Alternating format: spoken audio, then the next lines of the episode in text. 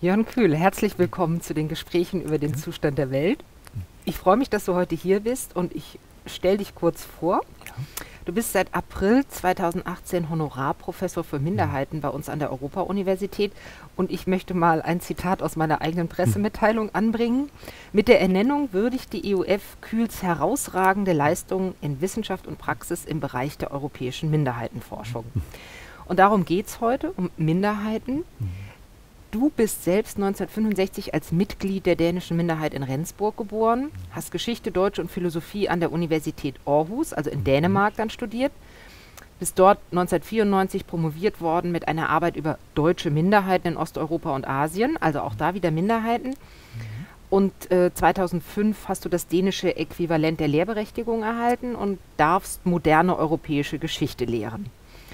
Von 1990 bis 1999 warst du Gründungsdirektor des Museums am Dannewerk.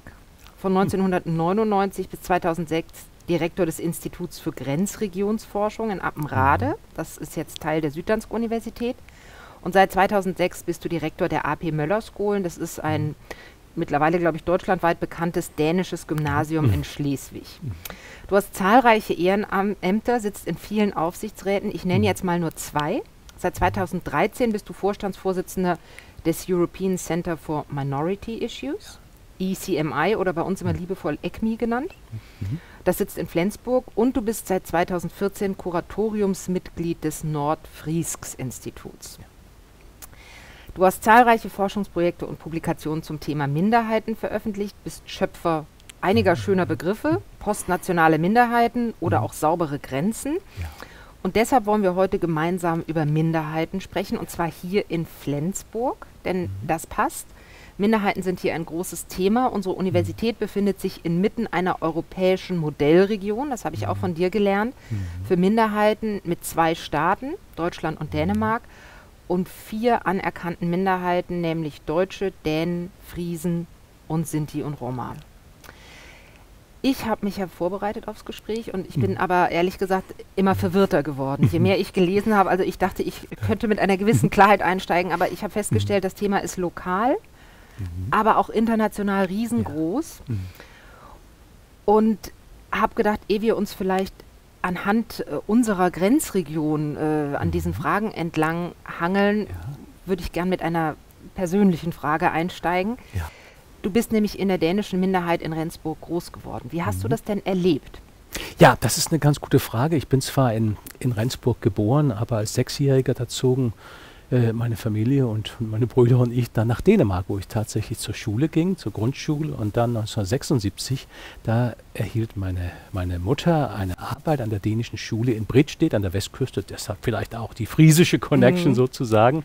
Und vier Jahre darauf wurde sie Pastorin hier in Flensburg und war 25 Jahre lang Pastorin hier ganz in der Nähe in St. Jürgen äh, für die dänische Gemeinde. Und das heißt, ich habe äh, dann ja auch die ganze Sozialisation in der dänischen Minderheit mitgemacht, habe dann 1985 mein Abitur an der Dubau-School gemacht. Und das war irgendwie sonderbar, wenn man jetzt 30 Jahre zurückdenkt. Damals war meine Erwartung, die Minderheit, die gibt es in 25 Jahren nicht. Und als ich nach dem Abitur nach Dänemark zog, um dort Wehrpflicht abzuleisten und schließlich auch das, das Studium, da hatte ich nie die Ambition, irgendwann zurückzukehren. Das hat sich dann durch Zufall ergeben, vielleicht durch Serendipity. Aber es ist interessant, mhm. dass du sagst, äh, die, du hättest gedacht, dass es die nicht mehr gibt. Mhm. Ich habe gedacht, hat die Herkunft in der Minderheit, ja. hat das auch dein Thema, dein Forschungsthema äh, bestimmt? Mhm. Irgendwann vielleicht, aber auch eher per Zufall. Also ich hatte mich äh, im Studium auf, auf drei unterschiedliche Fragestellungen äh, spezialisiert. Zunächst äh, deutsche Geschichte, Deutschgeschichte im breiten Verständnis, das heißt seit dem Mittelalter bis in die Gegenwart. Außerdem äh, Geschichte der Sowjetunion. Ich bin ursprünglich Sowjetforscher, das, äh, darüber habe ich auch meine Masterarbeit geschrieben. Und drittens ergab es sich dann relativ früh ein Interesse für Minderheiten, aber zunächst an den Juden im Deutschen Kaiserreich. Und das war dann sozusagen der Aufhänger und irgendwann musste man, musste man ja auch weitergehen äh, in, ins Masterstudium hinein. Und da gab es ein hervorragendes äh, Modulangebot, das hieß Nationalitätenpolitik in der Sowjetunion. Das war 1988. Und da brannte ja alles mhm. draußen in, äh, in, in der damaligen Sowjetunion. Und da wurde ich dann fasziniert. Da mussten wir irgendwann ein Thema wählen für unsere, unsere Kursarbeiten und eigentlich wollte ich zu den Juden in der Sowjetunion äh, eine Arbeit schreiben. Das hatte dann ein anderer schon genommen. Und was war übrig? Das waren die Deutschen in der okay. Sowjetunion. Und äh, das war sozusagen die Initialzündung äh, Zündung für meine Beschäftigung mit den deutschen Minderheiten. Zunächst in der Sowjetunion und dann später im ganzen Bereich von der Oder bis nach Vladivostok, ein, einschließlich Mittelasien. Die deutsch-dänischen Minderheiten interessierten mich überhaupt nicht. Ich hatte auch überhaupt keine, kein Interesse daran, mich damit zu beschäftigen war nicht mein, mein Forschungsmittelpunkt. Äh, dann ergab es sich, dass ich unmittelbar, nachdem mein Masterstudium äh, fertig war, äh, da äh, musste man sich ja um eine Arbeit kümmern. Und, äh, also du wolltest promovieren, das war dir schon klar? Das war schon, schon klar. das war nicht ganz einfach. Zu der Zeit war das Universitätswesen in Dänemark von massiven Einsparungen betroffen, aber dennoch ergab sich die Perspektive, eventuell ein Jahr nach Moskau zu gehen. Und gleichzeitig gab es eine Stellenanzeige für ein ganz neues Museum am Dannewerk. Und ich dachte ich, okay, bewerben musst du dich ja, äh, denn sonst erhältst du keine, keine Förderung. Und ich hatte das Glück, als 24-Jähriger dort Gründungsdirektor zu werden. Und, und dann entstand das Interesse eigentlich, aber durch die Arbeit. Aber nebenbei promovierte ich dann an der Universität Aarhus und das eben zu den deutschen Minderheiten in, in Osteuropa und, äh, und der ehemaligen Sowjetunion. Äh, aber das Thema hatte mich irgendwie doch so fasziniert, weil ich konnte Erfahrungen, Erkenntnisse aus Osteuropa auf die Region hier übertragen. Und also mein Zugang ist also nicht von innen, obwohl ich von innen stamme sozusagen, sondern von außen, von einer ganz anderen Perspektive. Aber das zeigt ja auch, ähm, wie groß das Thema ist. Ne? Ja. Wenn du sagst, Juden im Kaiserreich, der ja. Umgang der Sowjetunion mit mhm. Minderheiten, dann kommst ja. du hier zurück. Also das mhm. ist ein international relevantes Thema, das Absolut, für Kriege verantwortlich mhm. ist. Mm, ich wollte mich gerne damit beschäftigen, zu fragen, können wir uns vielleicht diesem komplexen Thema an unserer Region entlang mhm. hangelnd nähern? Und dann wäre ja die Frage, wie entstehen Minderheiten überhaupt? Also wenn wir uns jetzt, das ist ja vielleicht die erste große Frage, wenn man versucht, man geht so die Ursprünge entlang. Ja. Und dann wäre meine erste Frage, wie mhm. sind die deutschen und die dänischen Minderheiten hier in der Region ja. entstanden? Ja, und äh, wir haben ja hier in dieser kleinen Region, haben wir ja in der unmittelbaren Nähe der Grenze haben wir drei Minderheiten, zwei davon mit jeweils einem sogenannten Zugehörigkeitsstaat, ich nenne es Kin-State, auf der anderen Seite der Grenze, das heißt die Deutschen in Dänemark und die Dänen in Deutschland. Und die beiden Minderheiten sind ja aufgrund von Grenzänderungen entstanden man kann die Geschichte weit zurückführen, es entstanden deutsche und dänische, aber das war damals innerhalb eines dänischen Gesamtstaats. Das war in der vornationalen Zeit sozusagen.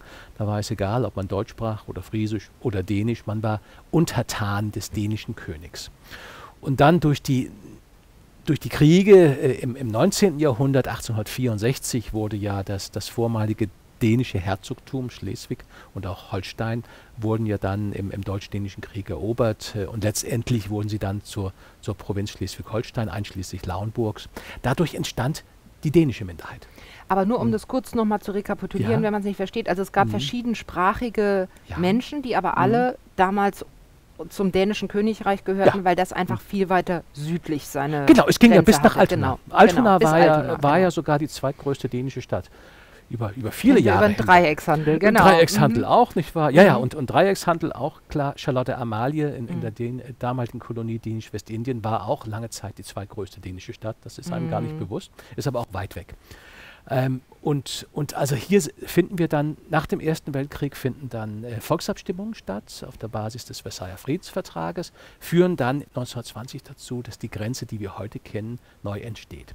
Durch Plebiszite. Plebiszite im nördlichen Schleswig, wo, wo 75 äh, Prozent der Bevölkerung für eine Angliederung an Dänemark stimmten. 25 Prozent wollten bei Dänem äh, Deutschland verbleiben. Und dann südlich der Grenze, in einem Dreieck hier von der Flensburger Förde bis zu den nordfriesischen Inseln, da votierten dann im Monat darauf 80 Prozent für den Verbleib bei Deutschland und 20 Prozent wollten nach Dänemark. Und dadurch entstanden die beiden Minderheiten, die wir heute kennen, als die Deutschen in Dänemark und die Dänen in Deutschland. Und also man hatte eine Region und irgendwann hat ja. man gesagt, hm, es gibt hier eine bestimmte Linie, die legen ja. wir irgendwie fest, die, mhm. wie auch immer, und dann ja. fragt man die, das, die, die Menschen, jenseits dieser, Mhm. Dieser Linie wollt ihr zu. Dänemark gehören oder wollt ihr zu Mhm. Deutschland gehören und Genau. Dann ist diese Grenzziehung entstanden, Ja. die heute da ist. Genau. Und das ist ja wiederum ein Konzept, das kommt aus Amerika. In seiner Okay. modernen Form, das ist das Recht auf nationale Selbstbestimmung, das war der amerikanische Präsident Woodrow Wilson, der das im Laufe äh, des amerikanischen Kriegseintritts, im, im, damals nannte man ihn Weltkrieg, später wurde er zum Ersten Weltkrieg, im dänischen und, und angelsächsischen Kontext nannte man ihn den Großen Krieg. Äh, da war ja ein, ein Teil seiner Kriegsziele, seiner Zielsetzung mit diesem Krieg, um alle Kriege zu beenden, war ja unter anderem, dass die Bevölkerung selber entscheiden wollten, sollten, durften, wo sie hingehören sollten. Das wurde dann nicht vollends äh, umgesetzt, aber an dieser Grenze, auch an der, äh, der äh, polnisch-preußischen Grenze und zum Teil auch mit Vorbehalt äh, zwischen äh, Deutschland und Belgien wurde das umgesetzt, auch zwischen äh, Österreich und, äh, und äh, dem Königreich der, der Slowenen, der Kroaten und äh, der Serben, das dann später zu Jugoslawien wurde, wurde es auch umgesetzt. Also durch Referenten. Das Prinzip auf nationale Selbstbestimmung wird importiert aus Amerika in seiner modernen Form, es gab sie schon vorher, findet Eingang in die Friedensvereinbarungen nach dem Ersten Weltkrieg, werden aber nur in ganz wenigen Fällen umgesetzt. Und hier haben wir so ein positives Beispiel, wo Grenzziehung anhand des, Bef des äh, Bevölkerungswillen entschieden wurden. Aber im Nachhinein gab es eben die Minderheiten und die waren nicht froh. Genau, die, die Mhm. fanden sich plötzlich, waren die Deutschen auf der einen Ja. Seite Minderheiten und waren vorher Mhm. Mehrheiten gewesen Ja. und hier war es ähnlich. Hier war es dann eine reduzierte äh, Minderheit sozusagen. Mhm. Äh, und dann entstand ja eine ganz interessante Fragestellung. Äh, Im nächsten Jahr jährt es sich 100 Jahre, dass wir diese Grenzziehung haben. Denn teils mussten die Deutschen in Nordschleswig sich neu als Minderheit erfinden, mit allem, was dazugehört. Aber zugleich mussten ja auch die Dänen in Nordschleswig sich als Mehrheit erfinden. In jeder Hinsicht auch. Ist auch nicht leicht. Das ist auch nicht leicht. Das ist bisher auch noch nicht so umfassend erforscht worden. Wie wird man eigentlich Mehrheit? Was übernimmt man und welche Erfahrungen hat man als frühere Minderheit, wenn man jetzt plötzlich Mehrheit wird im Verhältnis zur ehemaligen Mehrheit, die jetzt Minderheit geworden ist? Ganz interessant, das ist eine Fragestellung, die finden wir zum Beispiel auch im, im Kosovo oder im Baltikum. Äh, nach, de, nach dem Zusammenbruch äh, ähm, der Sowjetunion und im, im Kosovo nach der Auflösung de, des ehemaligen Jugoslawiens. Interessante Prozesse, mit denen wir es zu tun haben. Also dort haben wir zwei Beispiele von Minderheiten, die sind entstanden durch Grenzziehung. Aber das ist nur eine Kategorie. Genau, weil wir haben ja, wir haben es gerade gesagt, Mhm. wir haben hier viele Minderheiten. Wir sagen, Ja. wir sind eine Modellregion für Mhm. Minderheiten. Ähm, und dann ist die Frage, wie ist die Minderheit der Friesen entstanden? Ja, ursprünglich durch Migration. Migration im, im Mittelalter und äh, sind dann ansässig geworden, kamen aus der Mündung des Rheines, aus der Region. Damals gab es ja viele Machtkämpfe in Europa äh, und äh, sind dann in mehreren Wellen äh, ins heutige Nordfriesland gekommen, teils auf die Inseln, teils aufs Festland. Äh, und dann über die Jahrhunderte hinweg wurden sie ja eben sesshaft einheimisch und konstituierten sich als eigenständige Gruppe, Nation kann man vielleicht gar nicht sagen, denn der Begriff ist, ist ziemlich modern in diesem Zusammenhang, aber sie konnten ihre Sprache in den vielen Dialekten erhalten, sie konnten ihre Kultur erhalten, aber auch weiterentwickeln. Aber das sind keine Norddeutschen. Die kommen von, also ich, Ursprünglich kommen sie aus dem heutigen niederländischen äh, Bereich. Und haben sich dann angesiedelt, ihre Ja. Sprache behalten Ja, und ja. damit über die Sprache auch einen, Status als eigene Gruppe. Kulturgruppe. Ja, ja. Mhm. Ist natürlich auch umstritten. Also äh, es gibt ja innerhalb der friesischen äh, Gruppe, man nennt sie zum Teil auch Volksgruppe, das ist so ein verwirrender Begriff, das ist ein, so ein richtig schön deutscher Begriff. Ja, es ist aber viel verwirrend, finde ich, wenn es um Minderheiten geht. Mhm. Genau. Und äh, da gibt es ja unterschiedliche Strömungen. Es gibt, es gibt eine Mehrheitsströmung, die sagt, wir sind zwar Friesen, aber eigentlich deutsch. Und es Mhm. gibt eine Minderheitsströmung, die sagt, wir sind eine nationale Minderheit. Und, und diese unterschiedlichen äh, Strömungen innerhalb der friesischen Volksgruppe waren über, über viele Jahrzehnte hinweg auch in einem Konflikt. Äh, wobei dieser Konflikt sich pol äh, äh, insbesondere polarisierte nach der Grenzziehung, im Verlauf der Grenzziehung. Denn unmittelbar nach der Grenzziehung von 1920, da reagierten die sogenannten deutschgesinnten Friesen damit, dass man sagte, wir sind ein Teil Deutschlands und wollen es sein. Und die nationalen Friesen organisierten sich als nationale Minderheiten und suchte die Zusammenarbeit mit der dänischen Minderheit und mit den anderen anerkannten oder zumindest real existierenden nationalen Minderheiten in der Weimarer Republik. Gründeten sogar einen eigenen Verband der nationalen Minderheiten in Deutschland. Da muss ich jetzt eine Frage stellen, weil es ganz viele Kategorien gibt. Wie kann man ja. denn eine nationale Minderheit mhm. ohne Staat sein? Ja, das gibt es, äh, ne? Das gibt es, ja. Äh, die Begrifflichkeit ist manchmal verwirrend. Es gibt, es gibt innerhalb der Forschung, ich muss sagen, es gibt keinen allgemein anerkannten Begriff der nationalen Minderheit überhaupt. Unterschiedliche Wissenschaftler haben unterschiedliche Interpretationen. Es gibt so eine, ein, eine Schnittmenge, die man verwenden kann. Es gibt auch keine international verbriefte Definition. Letztendlich wird eine nationale Minderheit von dem Staat definiert, in dem die nationale Minderheit lebt. Da kann das ist man, ein politisches Es ist ein politisches Konzept letztendlich. Wer hat die Anerkennung und wer hat nicht? Wieso sind die Dänen eine nationale Minderheit, aber die Polen in Deutschland sind es nicht? Wieso sind die Friesen eine nationale Minderheit, aber die Türken nicht? Und diese Fragen äh, werden immer wieder diskutiert, auch politisch, auch im Bundestag übrigens, als man 1995 äh, sich dafür beschloss, das Rahmenübereinkommen des Europarats zum Schutz nationaler Minderheiten zu ratifizieren. Da wurde schon die Frage gestellt, wieso nicht die Türken? Und ein Minderheitenvotum sagte, auch die Türken. Es ist letztendlich ein politischer Entschluss. Man kann Minderheit sein, nationale Minderheit sein, in, in, in, in dem Verständnis, dass man zu einem Land sich zugehörig fühlt, das außerhalb des Landes sich befindet, wo man lebt. Ähm, manchmal oder auch oft äh, ist die Konstellation wie hier an der Grenze, da ist das, äh, da, der Kind-State, das Zugehörigkeitsland, man nannte es früher auch Mutterland, unmittelbar auf der anderen Seite der Grenze. Wir sehen es hier ganz schön, wir haben hier eine Symmetrie der nationalen Minderheiten, finden wir sonst nicht an deutschen Grenzen. Äh, aber es muss nicht so sein. Es gibt auch äh, Minderheiten, die leben in einem Land, fühlen sich zu einem anderen zugehörig, kulturell und sprachlich und auch geschichtlich, aber dieses Land, in dem sie leben, befindet sich weit von den Grenzen entfernt. Die Deutschen in Russland zum Beispiel, die Deutschen in Kasachstan, die Deutschen in Tadschikistan, davon gibt es nicht sehr viele. Aber da haben wir diese, diese Entstehung einer nationalen Minderheit durch Immigration. Die 250 Jahre 250 zurück. Jahre zurück, Katharina die Große mm, genau. und so weiter und, und dann in mehreren Wellen. Äh, wir sehen das äh, auch im Verhältnis zwischen den, den verbliebenen Deutschen in Rumänien, äh, die ja gewissermaßen zum Teil zwei zwei Zugehörigkeitsländer, zwei Kindstates haben. Zum Teil Österreich, war lange Zeit Teil des Habsburger Reiches, aber dann auch Deutschland.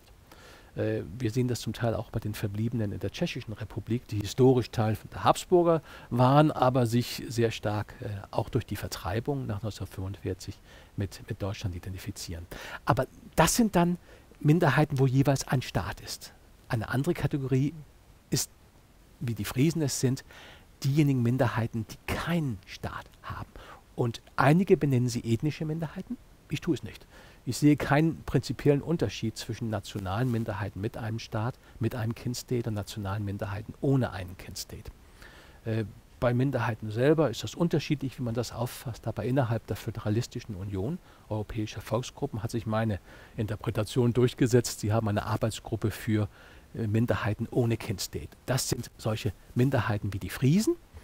Die findet man dann in zwei Staaten, und zwar in Deutschland und in den Niederlanden. In den Niederlanden sind es 400.000, die nach wie vor auch Westfriesisch sprechen, in der Provinz Friesland. Wir haben die Sorben, die gibt es nur in Deutschland.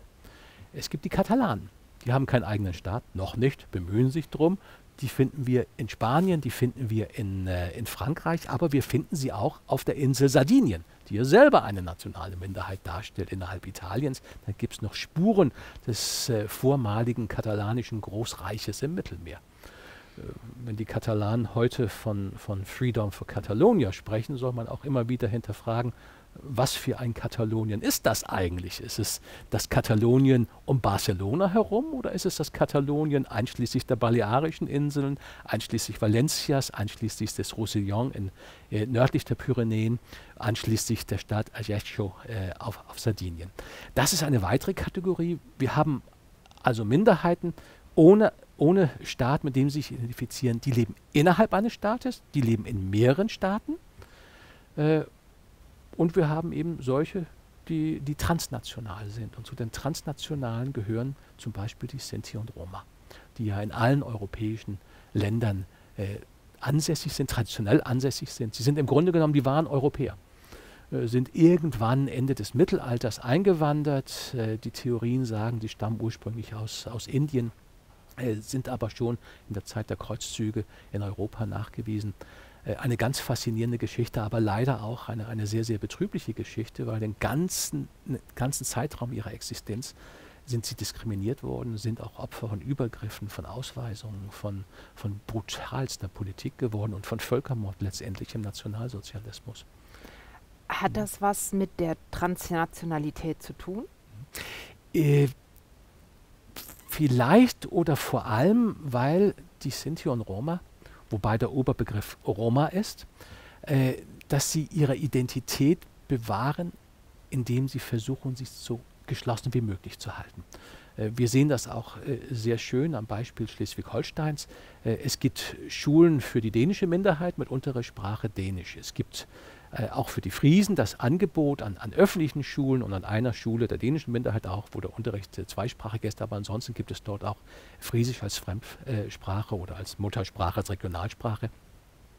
Aber die Sinti und Roma möchten kein Lehrangebot in Romanes haben. Sie sagen, das ist unsere Sprache, das ist ein Teil unserer Kultur. Wahrscheinlich, weil man die Befürchtung hat, dass man dadurch einen Teil seiner Identität verlieren würde. Stigmatisierung entsteht ja durch die, die Lebensart, die Lebensweise und durch die Fremdheit. Und die Stigmatisierung finden wir eigentlich überall in Europa und auch die Übergriffe. Dänemark auch hat eine lange Geschichte der Übergriffe auf, äh, auf Roma.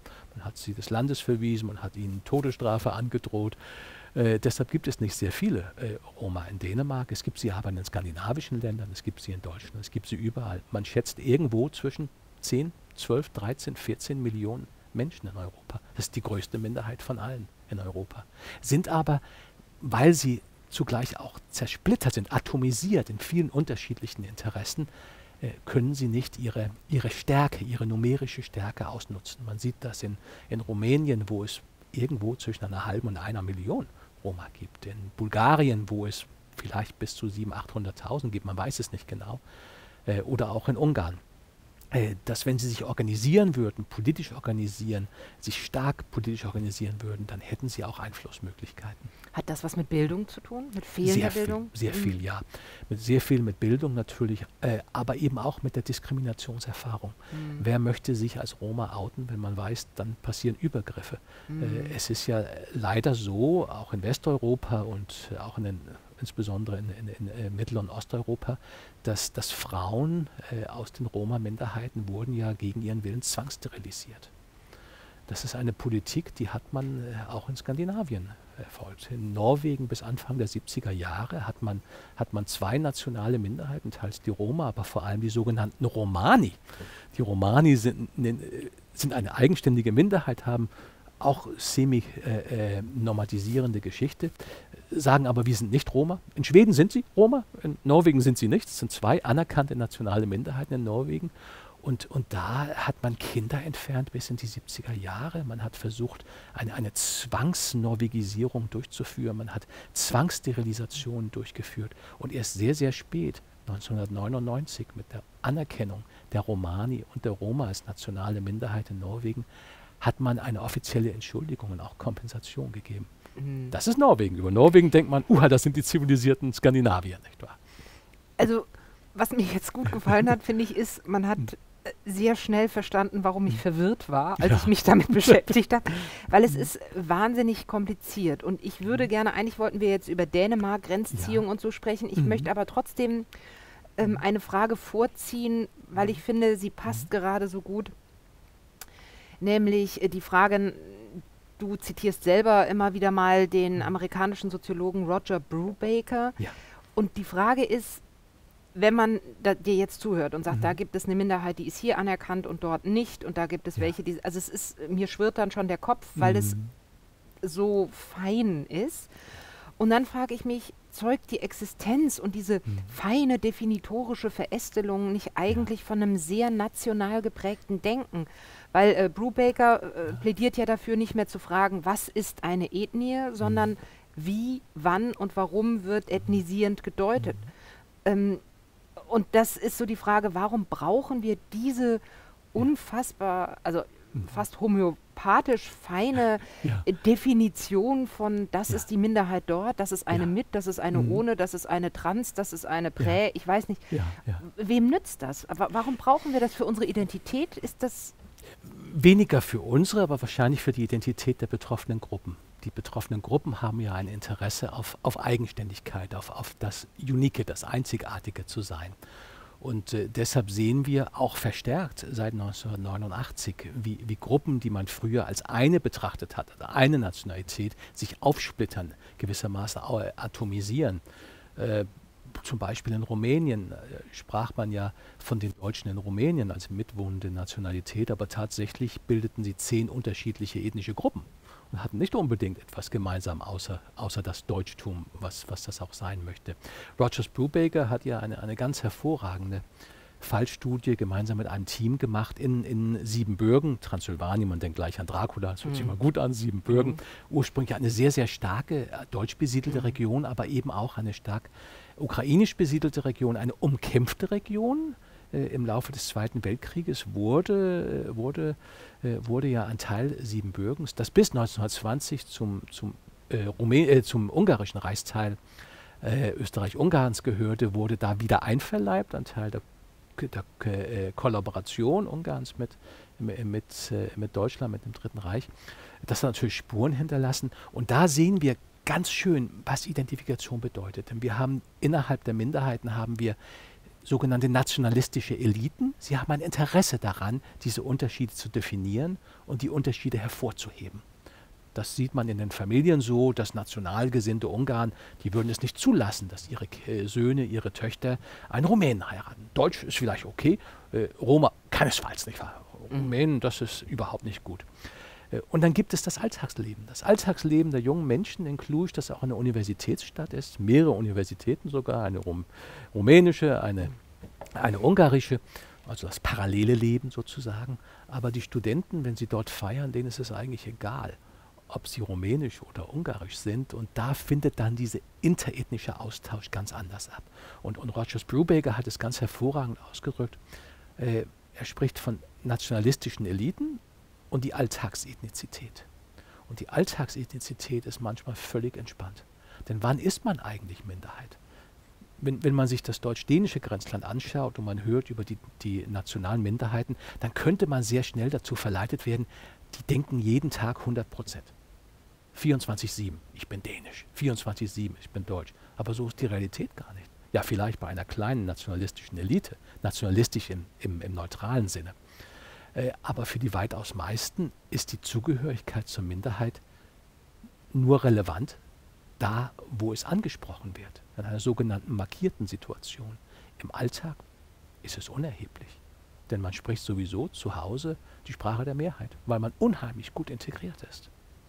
Äh, uns fehlt jedoch unheimlich viel Wissen noch in dieser ganzen äh, soziologischen, äh, kulturanthropologischen Ebene, was eigentlich passiert im Zusammenleben zwischen Minderheiten und Mehrheiten, worauf wir uns immer wieder berufen. Das sind historische Studien, zum Teil auch politikwissenschaftlichen, über, über Vertretung, über Institutionen. Aber wie ist das eigentlich im Alltag? Wenn man durch Flensburg geht, dann hört man sehr viel Dänisch. Aber man darf nicht dazu verleitet werden zu glauben, das ist die dänische Minderheit. Das sind die Dänen, die bei uns einkaufen. Das sind die Einkaufstouristen mhm. oder diejenigen mehr als 1000, vielleicht 2000 Dänen, die im Laufe der letzten zehn Jahre hier eine Wohnung gesucht haben, hier wohnen, sich gar nicht als dänische Minderheit empf äh, empfinden. Aber hier kann man schöne Autos bekommen, auch, auch eine schöne Stadt äh, in Flensburg insgesamt. Äh, die dänische Minderheit, die kann man eigentlich nicht erkennen. Die Kleidung ist identisch, äh, mehr oder weniger das Benehmen auch. Äh, man muss schon wissen, dass jemand Däne ist, äh, um festzustellen, dass man es ist. Ich hatte am Montag hatte ich eine, eine Vorlesung an der Uni äh, und das ist ein Kurs, den ich zurzeit gebe, der heißt Saubere Grenzen über Nationalitäten und Grenzziehungen äh, im, im 20. Jahrhundert bis 2018 und da beschäftigen wir uns diesmal oder vorgestern beschäftigen wir uns mit der Grenzziehung von 1920 und auch den, den Minderheitenregelungen von 55.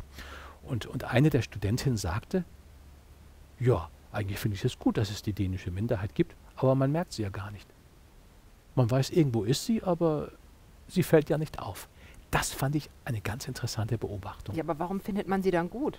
Also wenn etwas ja. da ist, was man nicht sieht, ich meine, man kann auch sagen, es ist schön, ja. dass Luft da ist. Ne? Ja. Wenn sie nicht da wäre, würde man es merken. Würde man es merken. Aber man kann ist ja sagen, eine paradoxe Bemerkung. Es ist irgendwie paradox und, und gleichzeitig ja auch irgendwie befreiend, denn wenn man es nicht merkt, gibt es keine Friktion, gibt es keinen Konflikt. Früher hat man es gemerkt.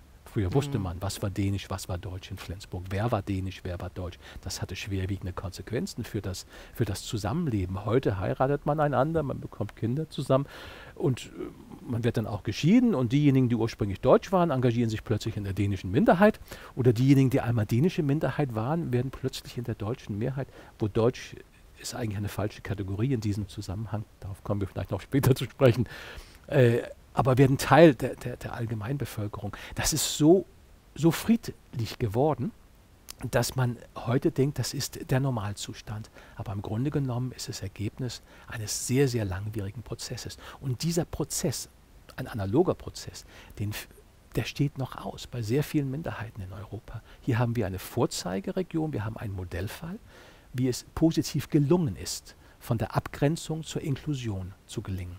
Aber bei vielen Minderheiten in Europa ist man noch immer bei der Abgrenzung, bei der selbstgewählten oder fremdgewählten Abgrenzung.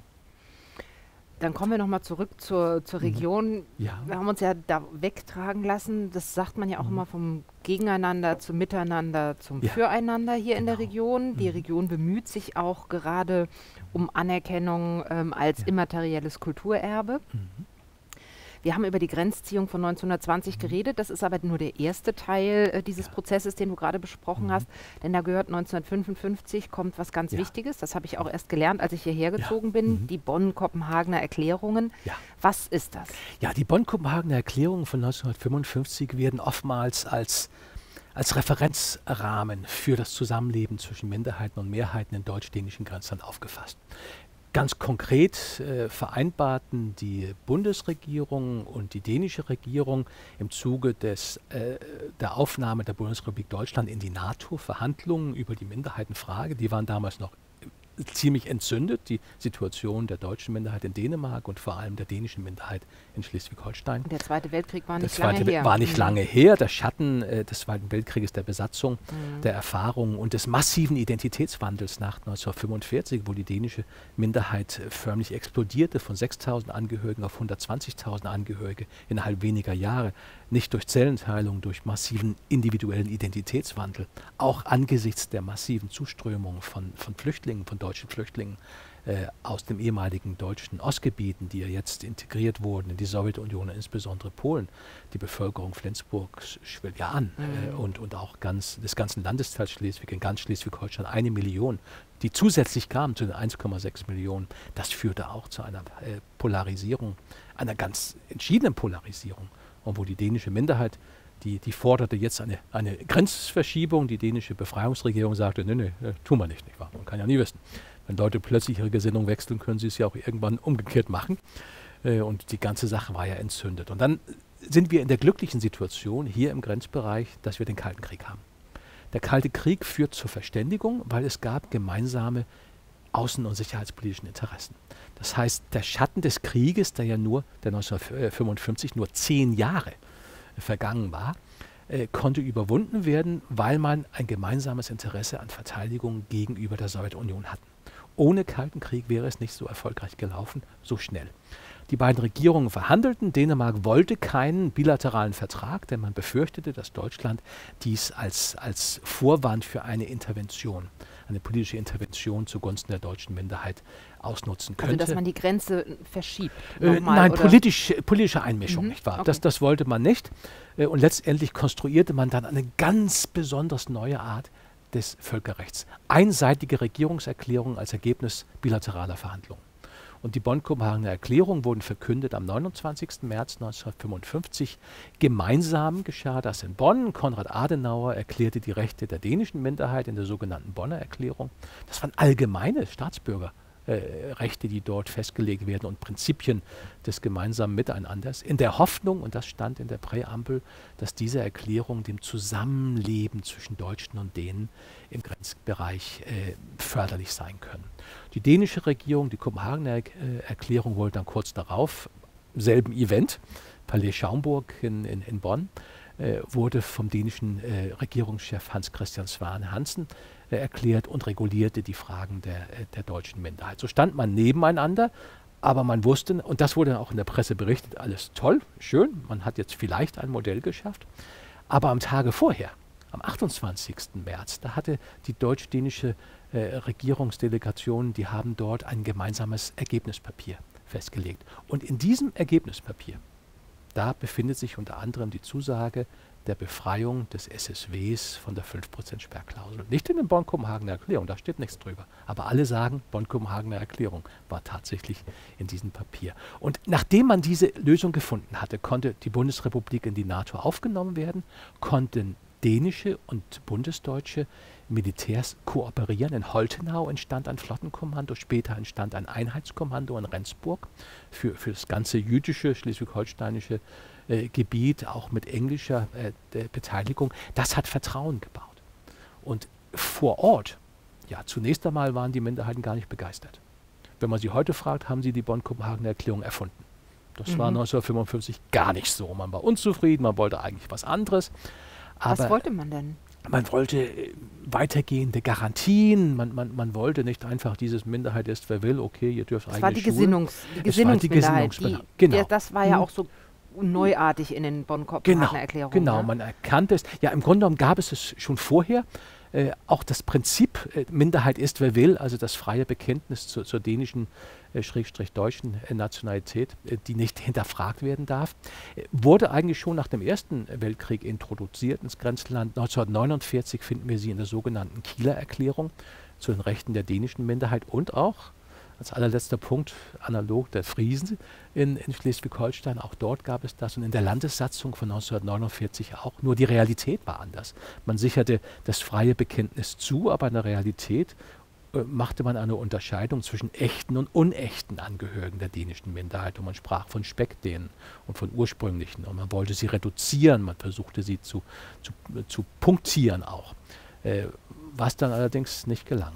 Äh, aber wie gesagt, wir, wir sind in der glücklichen Situation in diesem Grenzbereich, dass der Kalte Krieg war unheimlich konstruktiv für die, äh, später vielleicht konnte man es nennen, Verbrüderung, Verschwesterung, aber zumindest für den Dialog. Und das war alles andere als ein Naturgesetz. Man muss sich vorstellen, noch Ende des Zweiten Weltkrieges gab es in der nordschleswigschen dänischen Widerstandsbewegung konkrete Überlegungen einer Vertreibung der deutschen Minderheit wurde, wurde dann nie realisiert zum Glück. Aber die, äh, die Überlegungen waren da und, und dänischerseits äh, im Volk. Es gab eine, eine Petition von 800.000 Unterschriften zu einer Zeit, wo in Dänemark dreieinhalb, knappe vier Millionen Menschen wohnten. Die forderten das Selbstbestimmungsrecht der dänischen Südschleswiger ein.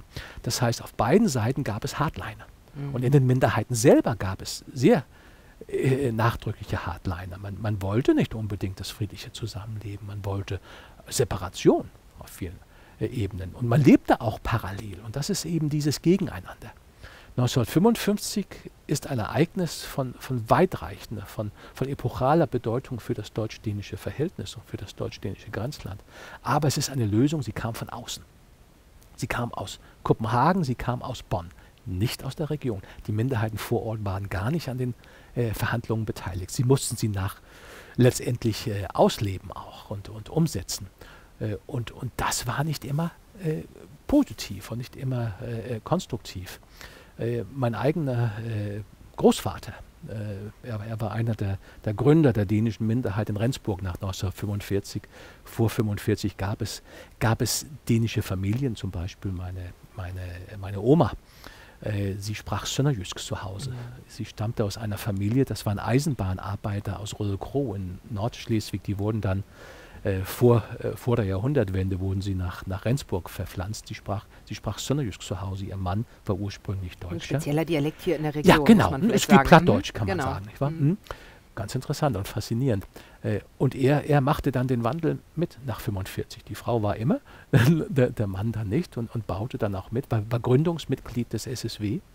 1948 war sogar einer der Lizenzhaber für für die Parteizeitung, äh, die äh, Südschleswigsche Heimatzeitung, das ist heute Bestandteil der Flensburger Wies. Er distanzierte sich nach den äh, Bonn-Kopenhagener Erklärungen von, von diesem aktiven Engagement auch. Und äh, das ist interessant. Also es war nicht so einfach. Aber im Nachhinein sind alle schlauer und im Nachhinein hatte der Erfolg unheimlich viele Väter. Aber es dauerte lange Zeit. Das war mhm. keine, keine mirakulöse Antwort auf die Herausforderung. Es war nicht das Ei des Kolumbus.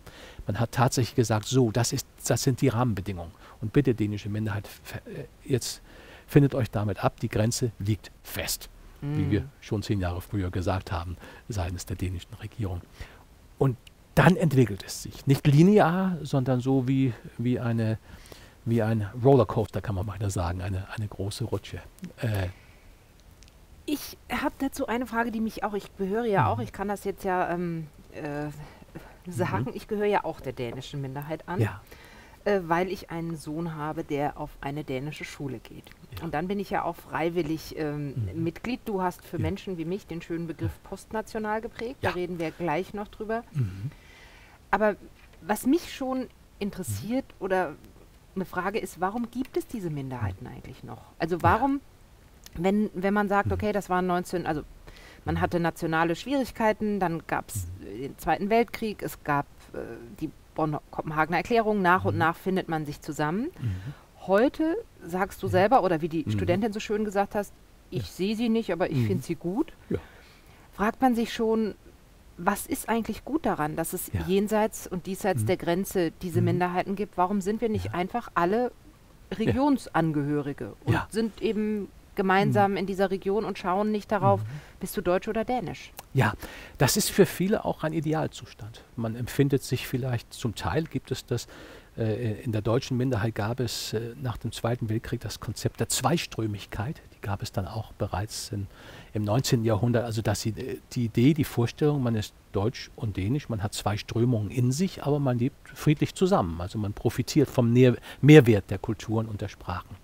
Äh, es gibt ja sehr wohl die Bestrebung, als man 1997 die, die Euro-Region, die nicht Euro-Region genannt werden durfte, weil auf dänischer Seite gab es Vorbehalte, man hatte Angst, uha, Euro-Region bedeutet Großdeutschland. So ungefähr war, war das mhm. die Vorstellung. Zu der Zeit lebten noch Generationen, sie erinnerten sich an 45. Das, das ist ganz eindeutig ein Generationenproblem auch.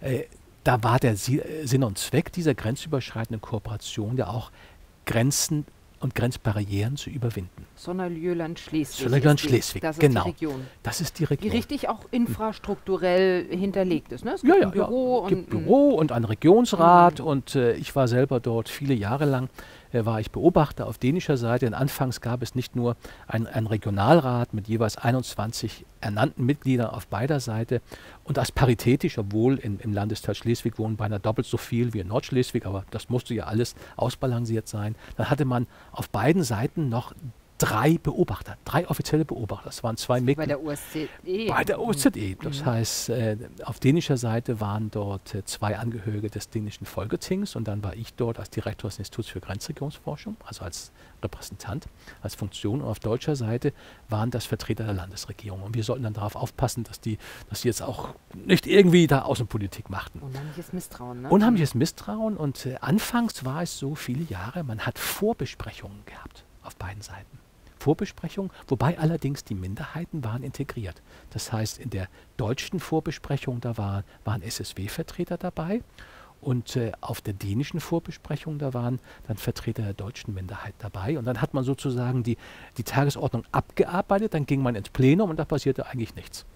Und, und alle freuten sich darüber, wie, wie funktioniert das gut. Das war ein langer Prozess. Später reformierte man, man, man reduzierte die Anzahl der, der Angehörigen des Regionals. Rates. Es gab keine Vorbesprechungen mehr. Man diskutierte auch weiter. Da war Vertrauen entstanden. Das war ein schwieriger Prozess. Einige befürchteten damals, auf dänischer Seite vor allem, als Menetekel, jetzt werden die Grenzen zwischen Deutsch und Dänisch verwaschen. Und irgendwann entsteht eine Grenzlandidentität. Das ist für Dänen nicht positiv. Auf deutscher Seite fand man das gut. Und warum finden denen das nicht gut? Weil die prinzipiell misstrauischer sind gegenüber Deutschland oder weil sie ein anderes Nationalbewusstsein haben? Ein anderes Nationalbewusstsein. Äh, auch da erklärt 33 bis 45 auf deutscher Seite alles. Äh, Deutsche haben ja nach dem Zweiten Weltkrieg sich voll engagiert in die europäische Integration. Mhm. Gab es auch in der deutschen Minderheit in Dänemark. Man hatte die, die Vorstellung, dass Europa konnte irgendwie das Deutsche überwinden und integrieren und, und wie ist es schön, wir können friedlich zusammenleben, man wird wieder akzeptiert. Dänemark hatte ja diese Erfahrung mhm. gar nicht. Dänemark hat die Erfahrung des kleinen Landes, äh, wo die nationale Identität sehr offen gezeigt wird, sehr offen getragen mhm. wird. Die dänische Flagge des Dannebrog mhm. wird in diesem Jahr 800 Jahre alt übrigens. Das wird zelebriert am 15. Juni. Das hat mich sehr befremdet bei Kindergeburtstagen. Überall. Die, das kann man als Überall. Deutsche. Würde man schwer. nicht tun, auf dem Mhm, Weihnachtsbaum mhm, auch. mhm. Äh, auch innerhalb der, der dänischen Minderheit wird das ja gepflegt. Das ist, wie, wie zeige ich mein Dänischsein? Das tue ich Mhm. mit diesem Dannebrog. Und wie gesagt, in diesem Jahr 800 Jahre.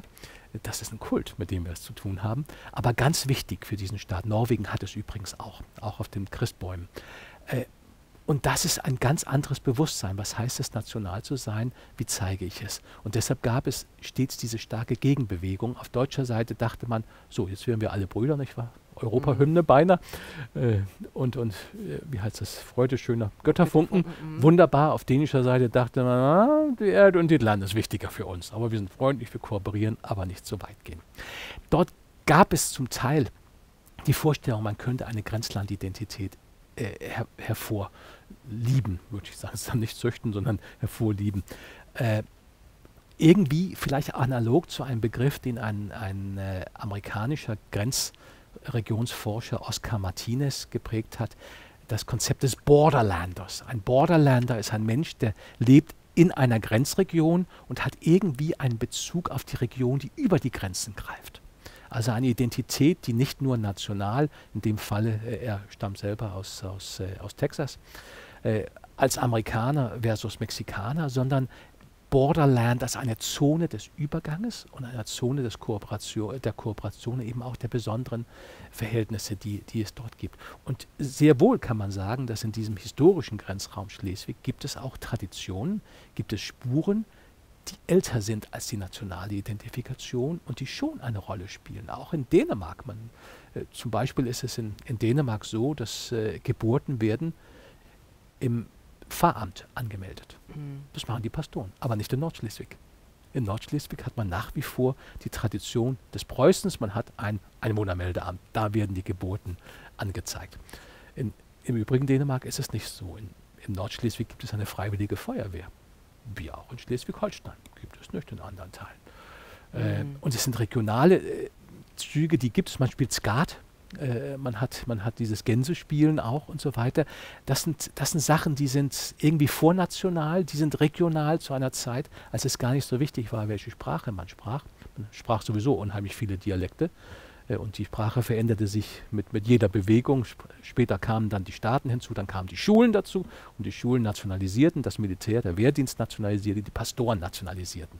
Und das ist auch in dieser Region passiert. Also wir hatten sozusagen eine, so eine Art Grenzlandidentität. Dann gab Ganz es stark, die ja. Zeit im Mhm. 19. Jahrhundert äh, oder Ja. schon vorher, die eben Mhm. nationalisiert hat. ja. Und jetzt haben wir die Nationen und ja, und das. Minderheiten damit. Und Ja. Äh, Aber aber wieso überleben sie? wieso überleben sie? Ja. Das frage ich mich schon. Äh, Das ist schon eine faszinierende Und Frage. warum wird das gefeiert? Das frage ich mich manchmal. Ja. Entschuldigung, wenn ich nochmal unterbreche. Ich frage Ja. mich manchmal, äh, wir bewerben uns für immaterielles Mhm. Kulturerbe und so weiter, Ja. weil wir sagen, wir sind hier so offen mit Minderheiten. Wir gehen Mhm. ähm, so unglaublich Mhm. liberal und tolerant miteinander um. Und ich frage mich, werden die nicht auch ein bisschen künstlich am Leben erhalten mit großen ökonomischen. Zuwendungen? Die Schulen Mhm. profitieren. Ja. Ähm, Mhm. was, also Mhm. genau, werden die nicht künstlich am Leben gehalten und was Ja. hat man davon? Ja, äh, das ist eine ganz gute Frage äh, und sie bezieht sich ja zugleich auf mehreren Ebenen. Äh, Die Minderheiten im deutsch-dänischen Grenzland sind ja ein Alleinstellungsmerkmal. Und für die EUF ist es auch ein Alleinstellungsmerkmal, überhaupt sich mit Minderheiten zu beschäftigen. Es ist einzigartig in Deutschland. Ich glaube, in Kiel gibt es auch einen Minderheitenforscher, muss ich jetzt ja, mal ja Fairness aber, sagen. aber so ganz systematisch ist, Mhm. es, äh, ist es schon einzig. Wir haben die Frisistik, genau, Mhm. auch dort. Äh, aber als Alleinstellungsmerkmal, wir sind hier in einer Region, wo die Minderheiten sind und zugleich haben wir den europäischen Ausblick. Weil wir haben das ECMI hier, wir haben die FURN als Organisation, der, der, der, als, als NGO der Minderheiten an sich. Äh, aber wieso überleben sie? Sie überleben teils durch die Strukturen, die erschaffen worden sind. Auch infolge der Bonn-Kopenhagener Erklärung. Es gibt ja ein Koordinatensystem an Institutionen. Wir haben Schulen, wir haben Bibliotheken, wir haben, wir haben Pastoren, wir haben äh, Kindertageseinrichtungen, wir haben eigentlich ähm, und Bibliotheken, wir haben eigentlich Schulen. alles, Schulen insbesondere, wir haben alles, was eine Segregation förderlich ist. Im Mhm. Grunde genommen haben wir eine Duplizierung. Wir haben alles doppelt. Wir haben zwei Mhm. schöne Bibliotheken. Wir haben zweimal Symphoniekonzerte. Wir haben zweimal Theater. Wir haben zweimal Schulen. Und aus dieser Segregation ist hier vor Ort etwas ganz Fantastisches entstanden, und zwar Integration. Was man nicht beabsichtigte. Denn hier hat man ja die Minderheitenfrage gelöst, indem man die Minderheiten separiert hat. Sie hatten ihre kulturelle Autonomie, sie hatten das ganze Angebot. Aber dann entstand südlich der Grenze, Ende ja, eigentlich in mehreren Phasen. Zunächst einmal war es ja nach dem Zweiten Weltkrieg, wo wir diesen massenhaften Gesinnungswandel hatten, wo man von 6.000 auf 120.000 äh, explodierte, aber schon Mitte der 50er Jahre waren es nur noch 50. Das Wirtschaftswunder hat äh, da einiges beigetragen. Dann wurden die denn wieder deutsch. Dann, dann war das, mhm. das war dann die tatsächliche Identität. Ja auch in Ordnung. Das ist auch gar nicht überraschend. Was überraschend war, dass Mitte der 50er Jahre noch immer 50.000 sagten, nein, was wir gewählt haben, das meinen wir ernst. Und dann entwickelte sich es äh, negativ. Mitte der 60er Jahre waren die Schülerzahlen an den dänischen Schulen in, im freien Fall. So schien es. Man überlegte tatsächlich, gibt es irgendeine Schmerzgrenze. Aber dann änderte es sich. Und es veränderte sich aufgrund auch der neuen sozialen Bewegungen in der Bundesrepublik Deutschland. 68 was ja letztendlich eine positive Entwicklung für, für die ganze Bundesrepublik äh, beitrug und auch dieses mehr Demokratiewagen bedeutete auch bei Familien, dass man sich dem Nordismus hinwandte. Man sah in, im Norden, in Skandinavien, sah mal eine bessere Welt. Man sah eine bessere Demokratie. Man, man, man liebte Astrid Lindgren. Man fing an, seine Kinder schwedische Namen zu geben oder pseudonordische Namen. Äh, ich habe mein Kaninchenpelle genannt. Ist so ganz wunderbar. Man war fasziniert. Man war fasziniert von, von, von äh, Pippi Langstrumpf. Man war fasziniert von Dänemark, wo man Urlaub machte. Und, und die waren ja unheimlich freundlich, auch in Skandinavien überhaupt. Und irgendwie war es ganz anders, dynamischer als das verkrustete bundesrepublikanische System, wo wo, wo erst Willy Brandt vielleicht Demokratie mehr wagen wollte. Auch, äh, aber, aber diese ganzen Jugendbewegungen, die Studentenbewegung führten auch zu einer Revitalisierung der dänischen Minderheit. Plötzlich suchte man das Angebot der dänischen Minderheit. Man hatte das segregierte Angebot und plötzlich kamen deutsche Familien und sagten, da würden wir gerne dabei sein. Wir möchten gerne das für unser Kind auch. Und, und diese Entwicklung hat sich fortgesetzt in den 70er, 80er, 90er Jahren. Und damals, da erwartete die die, die dänische Minderheit eine ganz konsequente Wahl. Man sagte, okay, Bekenntnis dänische Minderheit ist frei, Elternwahl der Schule ist auch frei, ist auch in der Landessatzung 1949, die dann später 1990 zur Landesverfassung wurde, verbrieft. Äh, auch in der Bonn-Kopenhagener Erklärung übrigens, das erkennen wir an. Aber bitte seid euch bewusst, das ist eine nationale Minderheit. Okay, man unterschreibt und irgendwie wurde man dann national. Die Kinder ja, auf jeden Fall. Die Kinder wurden geprägt und wir wissen, dass seit den, den 60er Jahren sind jedes Jahr ungefähr zwei Drittel der Abiturienten der Dubau-Schulen und jetzt seit, seit beinahe zehn Jahren auch der RP Müller-Schulen, die ziehen nach Dänemark und die kehren nicht zurück. Das heißt, wir exportieren zwei Drittel, zwei Drittel ungefähr mhm. jedes Jahr nach Dänemark. Sie, sie bringen einen Mehrwert. Sie bringen mhm. einen Mehrwert für die Verständigung, denn sie sind sehr oft äh, doppelt sozialisiert, Deutsch, Dänisch, Dänisch in den Schulen, in den Minderheiteneinrichtungen, aber familiär sehr oft eben auch Deutsch. Sie kommen nach Dänemark und bringen einen Mehrwert. Sie können etwas, das kaum ein Däne heute kann. Sie können Deutsch sprechen. Mhm. Wunderbar. Die dänische Minderheit exportiert ihre Jugend nach Dänemark, um Deutsch zu sprechen. Als, als Qualifikation. Ne? Ist schon ironisch. Und umgekehrt haben wir es zum Teil auch mit der deutschen Minderheit. Die verbleiben aber zu zwei Dritteln in Dänemark und studieren dort. Also auch mhm. ein ganz anderes Muster. Aber wie, und das führt dazu, dass, dass die dass eine Vitalisierung, eine Revitalisierung der, der, der dänischen Minderheiteneinrichtungen und, und letztendlich auch der, der, äh, der Vereine entstanden ist. Und, und welchen Umfang das hat, das kann man sich vergegenwärtigen, wenn man sich die Zahlen anschaut, die Schülerzahlen. 1971, da waren es ungefähr 5700 Schu äh, Schüler an den dänischen Schulen. 2019 sind es noch immer 5700. Okay, das ist Stabilität. Wenn mhm. zwei Drittel wegziehen, müssen die irgendwie hinzukommen. Mhm. Klar. Wo kommen die her? Die kommen von außen. Es sind nicht nur denen, die hier hinziehen, es sind insbesondere ursprünglich Deutsche, die wählen eine Zugehörigkeit zur dänischen Minderheit. Aber das sind dann nur die Zahlen. Wenn wir uns die, äh, die Relationen anschauen, dann wird es noch interessanter.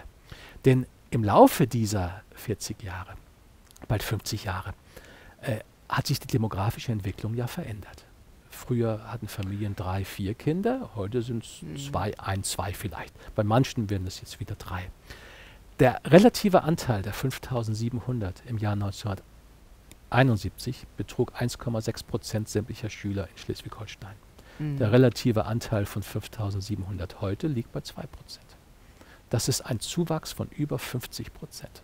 Mhm. Das heißt, Kontinuität, konstante Größen bedeutet im Grunde genommen höhere Attraktivität. Und das ist wiederum Ausdruck für einen Prozess, den habe ich mit dem Begriff der Postnationalisierung gekennzeichnet. Und ich sehe heute in der dänischen Minderheit zwei äh, Hauptsegmente.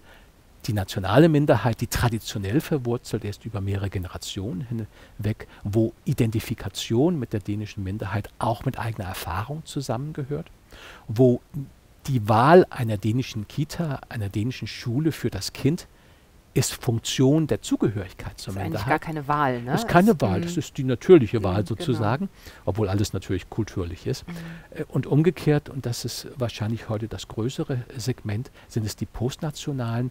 Da wird Zugehörigkeit zur dänischen Minderheit ist eine Funktion der Wahl mm. der Institution. Das sind zwei völlig unterschiedliche Beweggründe, aber auch zwei völlig unterschiedliche Verständnisse des Minderheitsseins.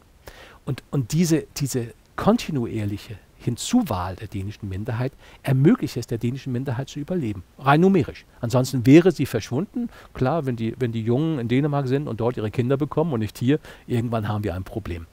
Äh, auch im politischen Sinne ist es so, der SSW äh, konnte ja das allerdings mit etwas, ja, einiger Verspätung, äh, bevor es nachhaltig wurde, aber doch bei den Landtagswahlen Anfang der 70er Jahre, da stand das Mandat des SSW auf Messerschneide. Man hat ja kein garantiertes Mandat, man muss nach wie Mhm. vor die, das Mindestquorum für das äußerste Mandat im Landtag, äh, bei den Landtagswahlen gewinnen.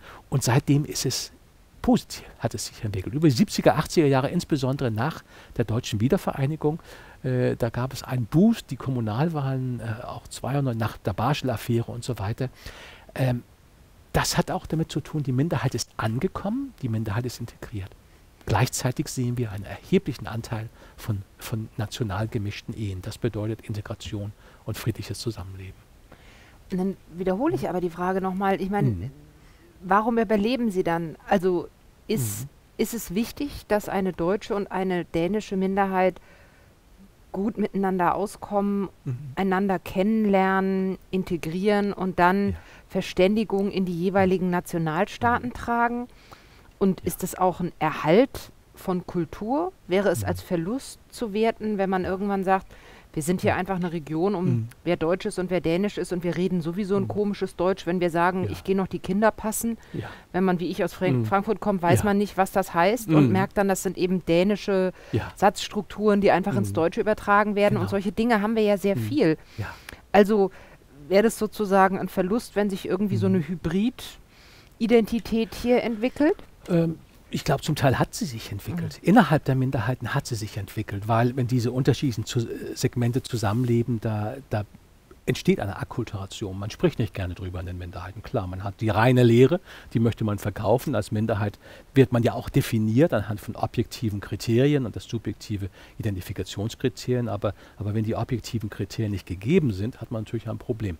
Aber für die Region an sich äh, stellen die, die Minderheiten einen Mehrwert dar. Und ich habe manchmal gesagt, und sage es dann auch heute wieder, gäbe es die Minderheiten nicht, möchte man, müsste man sie eigentlich erfinden. Weil sie funktionieren tatsächlich heute. Also hier in dieser Hier Region. in dieser Region. Mhm. Denn sie funktionieren tatsächlich hier, indem sie ihr Potenzial realisieren. Das heißt, sie werden Brückenbauer, sie sind äh, Transformationsstufen, sie schaffen aber auch etwas ganz anderes.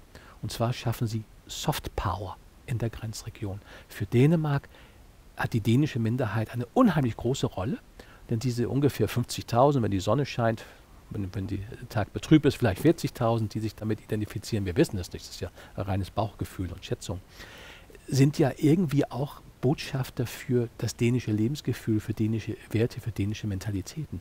Und auch umgekehrt, die deutsche Minderheit in Dänemark versteht sich ja auch als Brückenbauer und vermittelt deutsche Werte. Okay, manchmal tut man das, indem man Hansi Hinterseher-Konzerte macht, aber auch das ist ja deutsche Kultur und man macht Ausflüge zum Oktoberfest. Äh, äh, aber das Bibliothekswesen, die Schulen, das, haben, das ist die Duplizität, aber zugleich auch der Mehrwert der Grenzregion. Und, äh, und somit meine ich, die, die spielen heute eine sehr, sehr positive Rolle. Das war nicht immer der Fall. Die Minderheiten wurden über lange Zeiträume auch als störend empfunden, als irritierend, als etwas, das irgendwie dazugehören musste, aber im Grunde genommen waren sie hinderlich. Wir sahen das äh, bei der Gründung der Region Sonderjylland-Schleswig, wo die deutsche Minderheit begeistert war. Das war irgendwie auch dieser Europatraum. Jetzt können wir integrieren, jetzt können wir zusammenarbeiten, jetzt werden wir anerkannt. Überhaupt für die deutsche Minderheit war der Fall der Mauer ein, ein, ein Gottesgeschenk. Man konnte aus dem langen Schatten der Besatzungszeit des Nationalsozialismus hinaustreten. Plötzlich wurde man Modellfall europäisches Modell. Mhm. 1991 die dänische Bundes- und die äh, Bundesregierung vereinten Deutschland präsentierten auf KSZE Konferenzen zu Minderheitenfragen gemeinsam die Minderheiten in diesem Grenzland als europäisches Modell. Wunderbar. Minderheiten, die plötzlich anerkannt werden. Sie waren dabei, sie sind ein Modell gewesen. Auf dänischer Seite bei der Gründung des, äh, des Regionalrates auf der Seite der dänischen Minderheit gab es Proteste. Karl Otto Meyer stand an der Grenze und demonstrierte dagegen. Er wollte eine sichtbare Grenze, eine deutliche Grenze. Und die Grenze an sich ist ja konstituierend für die Existenz der Minderheiten. Und wir sprechen nur über Minderheiten, weil es eine Grenze gibt. Ohne die Grenze wäre es auch egal. Ja, und weil wir national denken. National genau. denken und, und jetzt wieder verstärkt national mhm. denken. Wobei das Interessante ist, dass die Minderheiten in der Region, die Dänen und die Deutschen, äh, sind national in ihrem Gedankengang, aber irgendwie sind sie binational in ihrer tatsächlichen Lebensalltag. Denn, denn du erzähltest, dein Sohn ist auf einer dänischen Schule und das ist unproblematisch im Zusammenleben, im gemeinsamen Lernen, denn sie schauen sich dieselben Sendungen an, hören selbe Musik, äh, haben den Bezugsrahmen auch. Und der ist nicht immer Dänisch. Okay, Dänisch spielt natürlich eine Rolle, weil der ganze Unterricht auf Dänisch vollzogen wird. Weil er Kim wird. Larsen hört. Kim Larsen hört und so weiter auch. Also diese, diese Verdoppelung der, mhm. des, der Kultur, die, der kulturelle Mehrwert. Äh, und, und diese, diesen Mehrwert, der wäre auch gewählt, ganz bewusst. Es kann auch praktische Gründe haben, okay, die Kita hat länger offen ganz legitim. War bei mir auch ein Grund. Ach so, nicht wahr? Okay, aber du triffst eine Wahl und die Wahl hat eine Konsequenz, weil dann dein Kind wird geprägt, wird sozialisiert. Unmerklich, manchmal auch ganz massiv, klar, äh, denn, denn die Minderheiteneinrichtungen sind ja nicht wertneutral. Hm. Wir, wir, sprechen oft, äh, und auch in diesem Grenzland sprechen wir von deutschen und dänischen Schulen. Okay, die deutschen Schulen, die gibt es nur an einem Ort, und zwar in Nordschleswig. Mhm. Und die dänischen Schulen, die gibt es nur in Südschleswig. Mhm. In Dänemark gibt es keine dänischen Schulen. Es gibt Schulen. Mhm. Es gibt private Schulen, es gibt öffentliche Schulen, aber die sind inklusiv. In Deutschland, in Schleswig-Holstein, gibt es die allgemeinbildenden Schulen und dann haben wir die Waldorfschulen und wir haben ganz wenige andere äh, freie Schulträger, aber sie verstehen sich nicht als ethnische Schulen. Die Minderheitenschulen haben ein Selbstverständnis als ethnische Schulen. Sie vermitteln dänische Werte in Südschleswig und viel weniger dann deutsche Werte in Nordschleswig. Das ist aufgrund der Geschichte wiederum. Die dänische Minderheit darf, was die Mehrheit nicht darf. Die dänische Minderheit darf die nationalen äh, Traditionen hervorholen und auch pointieren. Und, äh, also eine Minderheit darf national sein. Eine die Minderheit Mehrheit darf, darf nicht national nein, sein. Das nicht länger. Äh, ja. mag man hm. nicht, aber die Minderheit ja. darf es. Und sie sind es auch. Sie sind hm. es auch. Äh, und, und das Beispiel des Dannebrogs, der dänischen Fahne, die ja omnipräsent ist in der dänischen Minderheit. Über lange Zeiträume war sie auch omnipräsent äh, präsent auf den, auf den äh, PKWs. Angehörige der dänischen Minderheit konnte man bis vor zehn Jahren ungefähr im Stadtbild identifizieren, weil auf ihrem Auto standen zwei Sachen, teils eine kleine Dannebrog-Flagge, deutschen Nummernschild, mhm. und dann die Nummernschildkombination FL-DK. DK, nicht wahr? Für Dänemark. Das waren die, die stark identifizierenden Angehörigen der dänischen Minderheit. Und das bedeutete manchmal, dass man, dass man dann auch toleranter war im Straßenverkehr. Und sagt, oh, DK ist einer von uns. Aber es kann natürlich auch falsch sein. Und ich hatte es selber erlebt einmal, als ich äh, eine Versicherung eingehen wollte bei einem Versicherungsagenten und ich sah auf seinem Nummernschild, da stand dann FLDK und sagte, oh, das ist einer von uns, nicht wahr? War es gar nicht, er hat einen ganz anderen Namen. Vorname mit D, Nachname mit K. Und sich ganz umsonst identifiziert ganz, mit jemandem. Ja, ja, aber, aber interessant. Und ich glaube auch, als wir diese große Krise hatten 2010 bis 2012 mit der Kürzung der Zuschüsse seitens des Landes für die Dänischen. Das musst du vielleicht kurz erklären für ja, Leute, die sich damit die nicht, nicht auskennen, was Herr Carstensen da angerichtet ja, hat als Ministerpräsident. Äh, im, Im Zuge der Austeritätspolitik, also der Kürzungen, weil damals war man der Ansicht, würde man jetzt nicht einschneidende Sparmaßnahmen vornehmen, wäre Schleswig-Holstein das neue Griechenland Äh, da beschloss man 2010 einseitig die Förderung für die dänischen Minderheitenschulen zu reduzieren. Bisher erhielt man die Durchschnittsschülerkosten von Schülern an öffentlichen Schulen, allgemeinbildenden Schulen in Schleswig-Holstein. 2010 kürzte man einseitig 15 Prozent auf 100 bis 85 Prozent. Das löste eine Welle der Empörung aus, mhm. auch in Dänemark, und eine unheimliche Identitätsstärkung und Findung innerhalb der dänischen Minderheit. Überall wurde demonstriert, protestiert, wir sind auch 100 Prozent wert. Es gab zunächst regionale Demonstrationen, dann 2012, kurz vor der Landtagswahl, hier in Flensburg an der Hafenspitze bis zu 12.000 Angehörige und Sympathisanten der dänischen Minderheit, die standen mit diesen Logos, mit einem Smiley, der angeknabbert war, bei 85 Prozent dann das Slogan, mein Kind ist auch, wir sind auch 100 Prozent wert. Das gab einen Boost für die Minderheit. Und zugleich stellte es auch das Minderheitenmodell in Frage. Es war die Krise, die größte Krise in diesem Zusammenhang. Und dieses Logo, diesen Smiley, den haben Leute dann überall auf ihre Autos geklebt. Mhm. Und das heißt, im Straßenverkehr konnte man plötzlich identifizieren, oh, einer von uns. Und sogar auf der Autobahn, wenn jemand mit 250 einen überholt und, und hasardiert ist, dann sagt man, ah, okay, vielleicht nicht ganz so unsympathisch, nicht wahr, wenn man dabei ist. Und ich meine, dieser Konflikt hat ja, dass du beschreibst das sehr schön in mhm. deinem Aufsatz Minderheitenpolitik in Schleswig-Holstein, äh, mhm. dass das also sozusagen auf Bundesebene wahrgenommen wurde, auf ja. europäischer Ebene, weil mhm. es verbrieft, ne? Äh, ja. also es gibt Minderheitenrechte, mhm. die sah man verletzt. Und letztendlich äh, kann man sagen, in der nächsten Wahl 2012 mhm. war Herr Carstensen auch mit seiner CDU nicht mehr, gab es einen Regierungswechsel. Genau. Und danach war der SSW tatsächlich ja in der Regierung ja. und hat mhm. eine andere Minderheitenpolitik gemacht. Also ja. es hat mhm. tatsächlich ähm, mhm. äh, Auswirkungen gehabt. Mhm. Auch ähm, bundespolitisch natürlich. Äh, Mehrheitsverhältnisse im Bundesrat, das hat mhm. auch äh, dort eine, eine Bedeutung gehabt. Nee, und eine erste, mhm. eine erste Europaministerin, die dem SSW, und das ja. War ja, äh, mhm. waren ja wunderbare Zusammenschnitte, dass die ganzen ja. Nachrichtensprecher das nicht aussprechen konnten. Ja. Südschleswischer, ich kann es jetzt auch nicht, das wusste ich Wählerverband. schon, dass es nicht Wählerverband, genau. Mhm. Ähm, da gab es ja mhm. so Zusammenschnitte, wie alle daran mhm. scheitern, das auszusprechen, weil keiner genau weiß, was ist das eigentlich, der SSW. Ging mir auch so, als ich noch in mhm. Frankfurt war, dass ich keine Ahnung hatte, was das ist. Wenn wir aber jetzt mal hier wegkommen, wir haben jetzt gesagt, mhm. okay, es gibt hier dieses Minderheitenmodell, mhm. das ist mittlerweile ein Modell für andere mhm. auch, es, denn Minderheiten ja.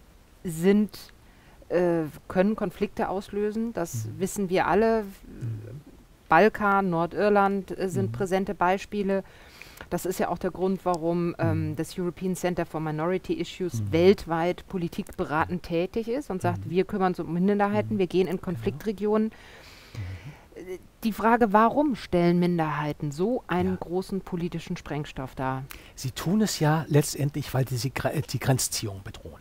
Sie sind damit Aparte, die Nationalstaaten. Die Nationalstaaten. Und äh, die Minderheiten ohne Kinstate, die sind nicht so explosiv. Außer in dem Fall wie Katalonien, wo man sagt, wir wollen einen eigenen Staat haben. Das mhm. ist explosiv, das ist hochexplosiv.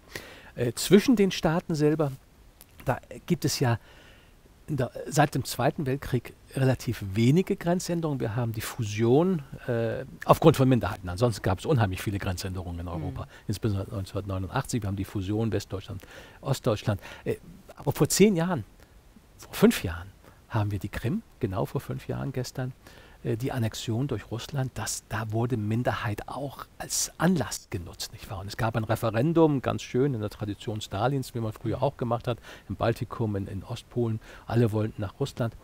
Äh, in, im Donetsk, in, in Donbass, äh, Lugansk da ist ja noch immer Krieg. Es herrscht ja Krieg in mhm. Europa, jeden Tag. Es mhm. sind eine Million Flüchtlinge unterwegs. Sehr mhm. viele von denen sind auch in Polen aus der Ukraine. Äh, Minderheit sein kann potenziell zu sprenggefährlichen äh, Situationen führen und auch zu Konflikten. Das Interessante ist aber, dass es ist die Ausnahme wenn man sich die Minderheiten anschaut in Europa. Es gibt vielleicht 400, 500 unterschiedliche Minderheiten, man weiß es gar nicht genau. Mhm. Kommt darauf an, wie man zählt, wann man zählt, was definiert man, wer definiert ist. Und weil es Wissenschaftler nicht definieren, sondern weil es politische Entscheidungen sind, Letztendlich ja, ja. Und mhm. dann kann man als Wissenschaftler hinzukommen und sagen, nein, die möchte ich auch anerkennen oder so. Kommt ganz drauf an. Und man kann sie auch nicht zählen, die Minderheiten selber. Auch, auch die dänische Minderheit verwendet eine Zahl, sie stammt aus einem österreichisch-südtirolischen äh, Produktion, äh, Buch. Die sprechen von ungefähr 307 Minderheiten und Volksgruppen mit einer Gesamtzahl von ungefähr 105 Millionen Menschen. Kommt darauf an, wie man zählt. wer dazugehört. Und, und das bedeutet dann wiederum, jeder siebte Europäer ist Angehöriger einer Minderheit. Das vertreten die Minderheiten sehr gerne, hört sich unheimlich schön auch an. Auch die Mehrheitspolitiker übernehmen diese Zahl, um, um zu unterstreichen, wie, wie, wie, wie umfassend das Problem ist. Aber wenn man sich das anhört, jeder siebte Europäer gehört einer Minderheit an, und man dann nachdenkt, wie ist es dann mit Deutschland? Das größte Land in Kontinentaleuropa, abgesehen mhm. von, äh, von der Türkei, von der mhm. Bevölkerung und natürlich von Russland jeder siebte Deutsche. Wir sind 82 Millionen Einwohner. Das wäre dann, wo sind wir dann bei 11 Millionen, ungefähr 12 Millionen. Wie groß sind die anerkannten Minderheiten in Deutschland? Das sind die bis zu 50.000 Dänen, vielleicht die bis zu 50.000 Friesen, wenn man optimistisch ist, vielleicht die 50.000 bis 60.000 Sorben, dann 70.000 bis 100.000 Sinti und Roma. Das ist noch weit dahin. Mhm. Also bedeutet, es gibt andere Länder, die haben weitaus größere Minderheiten. Es gibt in, in, Italien gibt es 13 unterschiedliche Minderheiten. Die Südtiroler mit knappe 300.000 mhm. sind die stärksten, auch am wohlorganisiersten. Und dann haben wir sowas wie Katalonien, wo wir jetzt 5 Millionen Menschen haben. Äh, das, ist, das sind genauso viele Menschen, wie Dänemark Einwohner hat. Wieso soll Katalonien eine Region sein, während Dänemark ein Staat ist? Wieso soll Luxemburg äh, mit, mit einigen hunderttausend Einwohnern ein Staat sein, während, äh, was sollen wir als, als Beispiel nehmen, das Baskenland es nicht ist. Ah, da kommt man, da merkt man halt, was für eine inkonsistente ähm, Vorstellung Nationalstaat ist. Dass mhm. das äh, zufällig historisch irgendwie gewachsen ja. ist und man das nicht wirklich mhm. konsistent begründen kann. Ja. Mhm. Äh, und wir, sind, wir leben ja in einem unheimlich faszinierenden Zeitalter. Denn äh, bei meiner Antrittsvorlesung zeigte ich so ein Schaubild, das hieß Independence Day. Wenn man sich vorstellt, dass alle, die irgendwie eine Ambition auf entweder Grenzänderungen oder auf regionale Selbstständigkeit als eigenständige staatliche Einheiten hat, dann sahen wir ein, ein Bild, als ob irgendjemand einen, einen Farbtupfer genommen hatte und völlig war es färblich eingefärbt. Äh, gefärbt. Und was war übrig von Spanien? Ganz wenig. Hm. Was war übrig von Deutschland? Auch plötzlich da gab es diese, diese Regionalbewegung. Es gibt ja auch Parteien. Zum Beispiel die Parteien der Minderheiten vor Ort, der SSW und die Schleswigsche Partei, die kooperieren auf europäischer Ebene mit einer Vielzahl von nationalistischen und regionalistischen Parteien. Das ist die European Free Alliance, die ist zum Teil auch als europäische Partei im Europaparlament vertreten, wird es wahrscheinlich auch nach der kommenden Wahl sein. Und da befinden sich Interessenten darüber, darunter, wo man dann sagt, okay, was wollt ihr eigentlich? Ne? Sind guckt, eben nationalistisch. Sind nationalistisch. Mhm. Äh, die Minderheiten vor Ort hier sind postnationalistisch. Und wir versuchen dann als Mehrheiten äh, liberal mhm. nicht nationalistisch zu sein, indem ja. wir nationalistische mhm. Minderheiten ja. integrieren, inklusiv ja. sind, mhm. weil das ein, ein Wert mhm. einer liberalen Demokratie ist. Also da merkt man schon, es ist wirklich sehr verwirrend. Sehr ich würde aber noch eine konkrete Frage stellen wollen zu, zu dir eben als äh, Vorstandsvorsitzender auch des ECMI, wenn wir uns jetzt sowas wie Katalonien ja vorstellen und sagen, da mhm. gibt es jetzt einen richtigen Konflikt. Ja. Und wir haben äh, Leute, mhm. die betreiben Politikberatung. Was mhm. würdest du denn Spanien ja. und Katalonien mhm. raten? Also du hast vorhin, da ging mir das kurz durch den Kopf, als du gesagt hast, die Lösung, mhm. die wir hier gefunden haben, die mhm. Modelllösung, ist gar nicht von den Minderheiten selbst gekommen, sondern kam von außen. Da hatte ich schon im Kopf, ist das vielleicht ein Modell, die müssen zu ihrem Glück gezwungen werden? Also gezwungen darf man wahrscheinlich nicht sagen. Ja, manchmal schon. Und man kann vielleicht auch die, die, These wagen, dass durch die Europäisierung der Minderheitenfrage nach dem Fall der Mauer mit den Minderheitenschutzkonventionen des Europarats, der Sprachencharta, des Rahmenübereinkommens zum Schutz nationaler Minderheiten, wurden Minderheitenfragen auch gewissermaßen internationalisiert. Diejenigen Staaten, die, die diese Abkommen unterzeichnet haben, verpflichten sich ja auch zu einem Monitoring. System. Und das heißt, es kommen je, äh, in jedem, jedem Berichtszeitraum, das sind ungefähr vier Jahre, manchmal auch fünf Jahre, kommen Experten und untersuchen, wie ist eigentlich die Minderheitenpolitik, wie setzt man es um.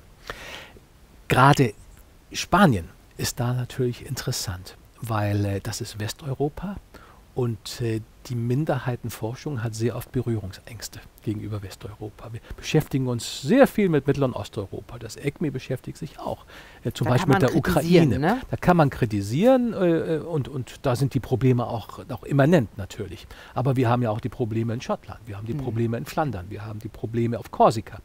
Das wird der nächste entzündete Konflikt sein irgendwann. Da sind die Regionalisten ja jetzt auch an die Macht gekommen bei der letzten Regionalwahl und haben die, die Langzeitperspektive Korsika als unabhängiger Staat. Zurzeit geht das nicht aus wirtschaftlichen Gründen Äh, Baskerland viel eher, das ist eine starke Region, Katalonien auch, ganz klar, die könnten das auch so machen. Äh, wie, wie kann man da beratend tätig sein? Also in, in Osteuropa ist es äh, relativ einfach. Man macht Seminare, man macht Gespräche, man sucht Dialog, man facilitiert den Dialog. Eines der Geheimnisse der, des deutsch-dänischen Minderheitenmodells ist ja, dass wir einen institutionalisierten Dialog haben. Das heißt, Regierungen und Minderheitenvertreter treffen sich häufig und besprechen Probleme. Wie zum Beispiel jetzt hier im, im, im Schleswig-Holsteinischen Landtag. Wir genau. haben einen, einen Beauftragten ja. für Minderheitenpolitik, wir haben Räte, Friesenrat mhm. und so weiter. Genau. Sowas. Das haben wir und wir haben Gremien auch mhm. äh, und wir haben auch ein Dialogforum Norden heißt das, da ist auch die deutsche Minderheit dabei. Da treffen sich Akteure im Bereich der Minderheitenpolitik und besprechen. Und, und Dialog ist immer förderlich. Man, man äh, schlägt einen anderen nicht tot, wenn man miteinander redet. Wenn man aufhört zu reden, wird es gefährlich. Mhm. Man muss anfangen zu reden. Und das heißt, vor Ort kann man Gesprächskreise gründen, man kann Seminare haben, man kann auch, und das, ist, das macht das ECMI auch, man holt man holt Vertreter von Mehrheiten und Minderheiten aus Konfliktregionen, äh, man holt sie hierhin. Zurzeit läuft ein Seminar für Ukrainer. Ich war vorgestern dort äh, und habe dort auch ein, äh, eine, eine Vorlesung gemacht. Die sind hier unterwegs im Grenzland zurzeit. Sie, sie studieren, was hat man hier getan.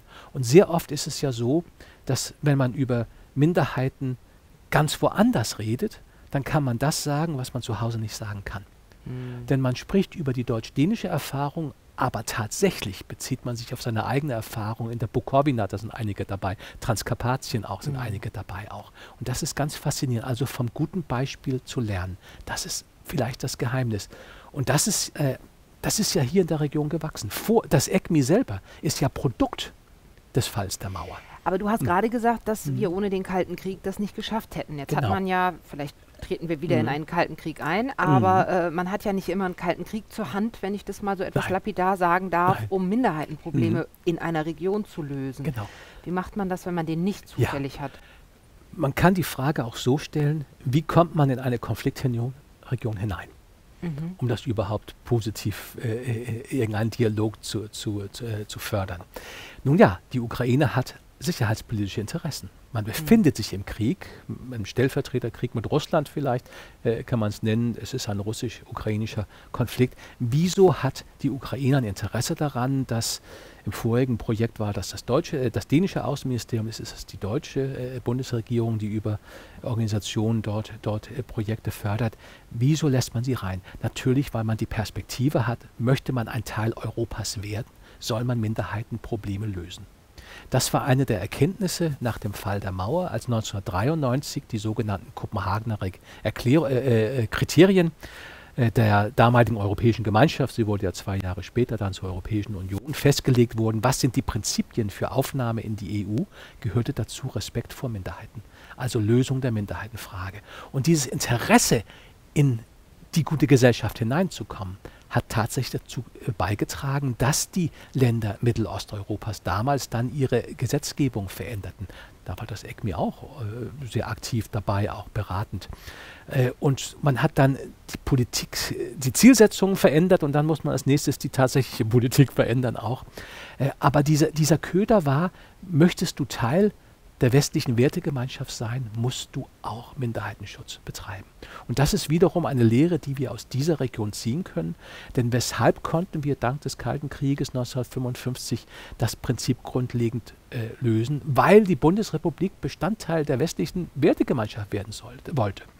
Der dänische Außenminister sagte es im Oktober 1954 in Paris auf dem Außenministertreffen, als man begrüßte äh, den Antrag der Bundesrepublik Deutschland auf Aufnahme. Man sagte, wir sind ja nicht nur Sicherheitspolitik, NATO ist eine Wertegemeinschaft. Und zu unseren gemeinsamen Werten gehört der Respekt vor Minderheiten. Und diese Idee sehen wir nach dem Fall der Mauer ebenfalls. Wir sehen sie im Europarat, wir sehen sie in der Europäischen Union, wir sehen sie in der OSZE auch als, mhm. als das große Europa mit mittlerweile, ich glaube, 57 Staaten mhm. von Vancouver nach Vladivostok. Äh, das heißt, das ist ein Interesse, das ist ein Köder, um positiv zu sein. Die Internationalisierung spielt auch eine Rolle.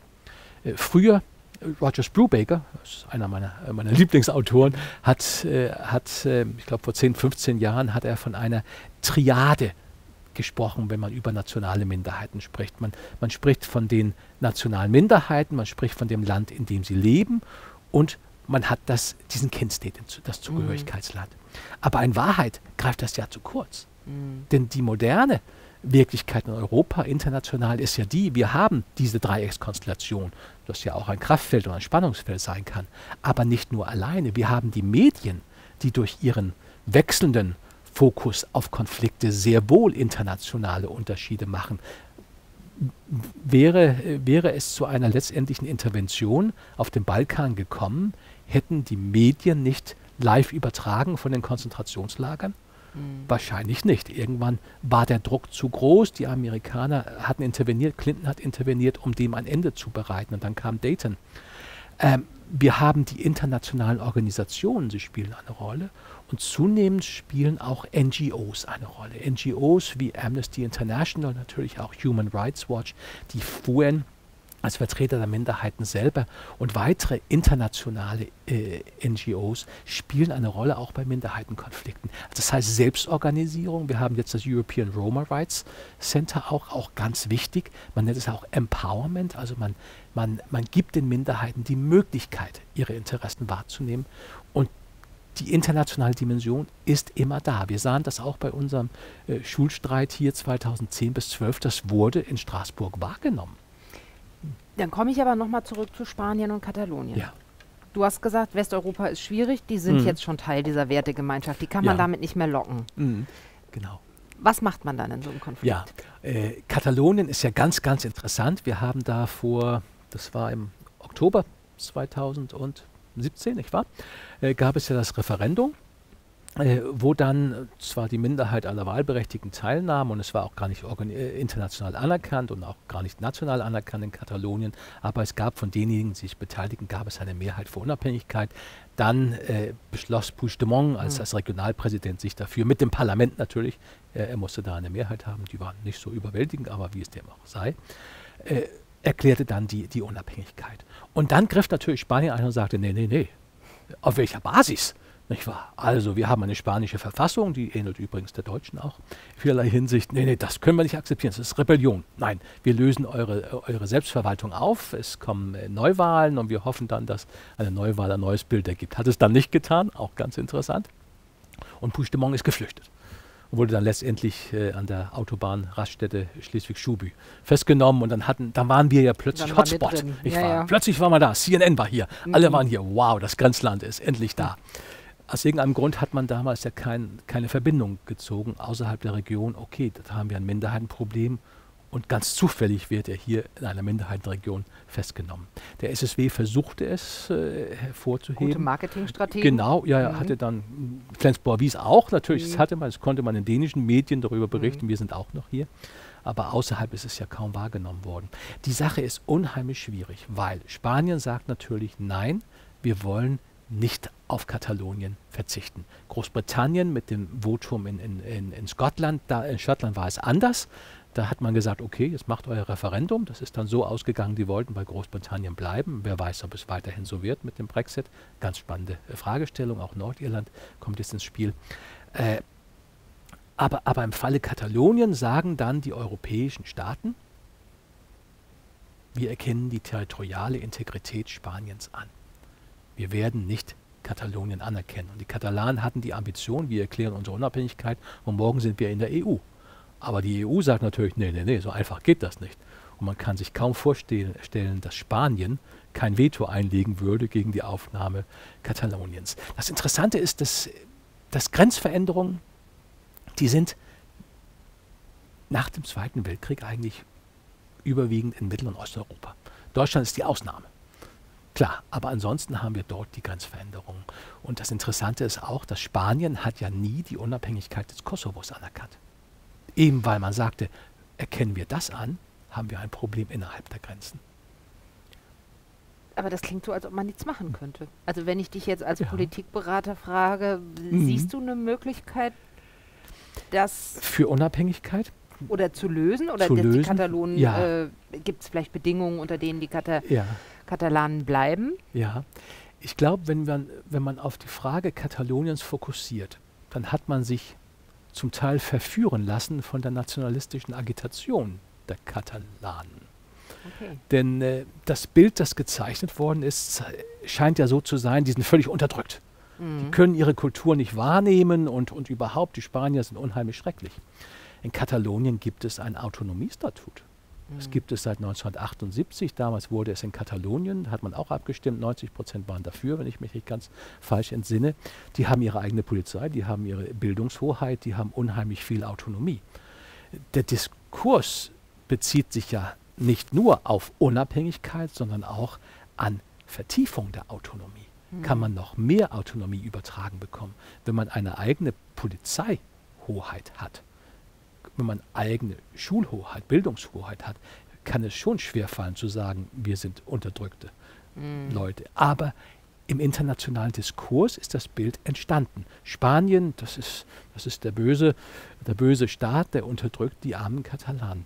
Und es sind doch nicht alle Katalanen, die mit dem einig sind. Es ist eine ganz, ganz schwierige mhm. Fragestellung, mit dem man es zu tun hat. Denn einerseits, Minderheiten solidarisieren sich miteinander der SSW, die Schleswigsche Partei, solidarisierte sich mit den Katalanen und man hatte auch so schöne Posters, äh, Freedom for Political Prisoners und so weiter. Und Spanien sagte, da sind überhaupt keine politischen Gefangenen. Die Staaten, inklusive Dänemark und Deutschland, sagten, nein, wir respektieren, Spanien ist ein demokratischer Rechtsstaat, natürlich ist dem so. Es gab ja auch eine Haftprüfung, man hat dann ist ein Auslieferungsabkommen und so weiter. Das konnte man dann nicht äh, äh zustimmen im Oberverwaltungsgericht. Äh, Oberlandesgericht war es wohl. Äh, aber, aber die Frage ist ganz, ganz diffizil. Womit haben wir es eigentlich zu tun? Was ist das? Und man kann auch die Frage stellen, würden sich die Katalanen überhaupt als nationale Minderheit definieren? Ich glaube, sie tun es nicht. Sie definieren sie als Nation. Als Nation im spanischen Staat. Sie sehen sich nicht als Minderheit. In Katalonien sind sie keine Minderheit. Äh, und sie haben dann auch das Großkatalonien im Hinterkopf, weil sie eben Valencia, äh, das sie als katalanisch definieren, während die Mehrheit der Valencianen sagen, wir sprechen zwar ein Idiom, das Spanisch ist, aber wir, ne-, das katalanisch ist. Und die Katalanen sagen, ihr wart ja auch mal Teil unseres Großreiches im Mittelalter. Aber Jetzt wird es wieder verwirrend. Ganz verwirrend, genau. aber die Valencianer sagen, nee, eigentlich sind wir Valencianer und, und finden uns gut. Auf den Balearen, deutsche Urlaubsinsel, Mallorca, Ibiza und so weiter, da spricht man ja auch äh, katalanisch und das gehört auch in diesem Großrahmen hinzu, wie auch, wie ich eingangs nannte, äh, nord, nördlich der Pyrenäen und, und diese kleine Stadt, ungefähr 20.000 sind es vielleicht jetzt, die noch katalanisch äh, auf, auf Sardinien sprechen. Was ist das für ein, für ein Weltbild, das man hat? Was will man damit erzeugen? Und man stelle sich vor, Katalonien würde unabhängig werden. Dann stellt sich die Frage, wie würden die Katalanen die spanische Minderheit behandeln? Würden sie der spanischen Minderheit, die dadurch entstehen würden, dieselben Rechte zugestehen, die man heute besitzt und die man einfordert, das ist selbstverständlich für Minderheiten. Ich glaube, das ist gar nicht so gegeben. Aber dieser ganze Aspekt hat sich überhaupt nicht entfaltet in der Diskussion. Mhm. Man hat darauf fokussiert, das sind Demonstrationen, die spanische Zentralpolizei greift ein, das sind unschöne Bilder, er wird, äh, äh, es gibt Haftbefehle, er flüchtet, toll. Aber womit haben wir es letztendlich zu tun? Ist das hier ein Minderheitenkonflikt? Ist das ein Konflikt zwischen einer Region und einem Zentralstaat? Ist es ein Konflikt zwischen einer Region, deren Bevölkerung sich als eigenständige Nation versteht, in einem Zentralstaat, der, zu, äh, der, der zudem auch noch dezentralisiert ist? Also ganz, ist ja ein Föderalstaat, der mhm. zentralstaatlich agiert zum Teil. Ganz kompliziert. Und um da beratend tätig zu werden, ich sage immer, um überhaupt Ratschläge erteilen zu können, muss man sich hineinversetzen, was ist die Konfliktlage? Was sind tatsächlich die Fakten? Und dann sich darauf beziehen. Und man muss irgendwie versuchen, die Leute zusammenzubringen zum Gespräch. Das ist zurzeit nicht so gut, denn zurzeit läuft das Gespräch in den Gerichtssälen mhm. in Madrid. Das ist nicht positiv für eine Konfliktlösung, das eskaliert eher. Äh, wir haben das ja auch früher in Europa gesehen mit den Basken, äh, auch mit den Korsen, äh, wo es auch Terroris, ethnischer Terrorismus gab. In Südtirol gab es das ja auch in den 60er Jahren, ein ethnischer mhm. Terrorismus. Letztendlich durch die UNO wurde das gelöst, führte dann zu einem Autonomiestatut äh, 1973 dort. Es ist alles sehr, sehr schwierig und es gibt keine zwei Minderheitenkonflikte, die identisch sind. Und deshalb sollen wir aus unserem Grenzland auch immer wieder überlegen, wir sind ein Modell, aber wir sind keine Blaupause.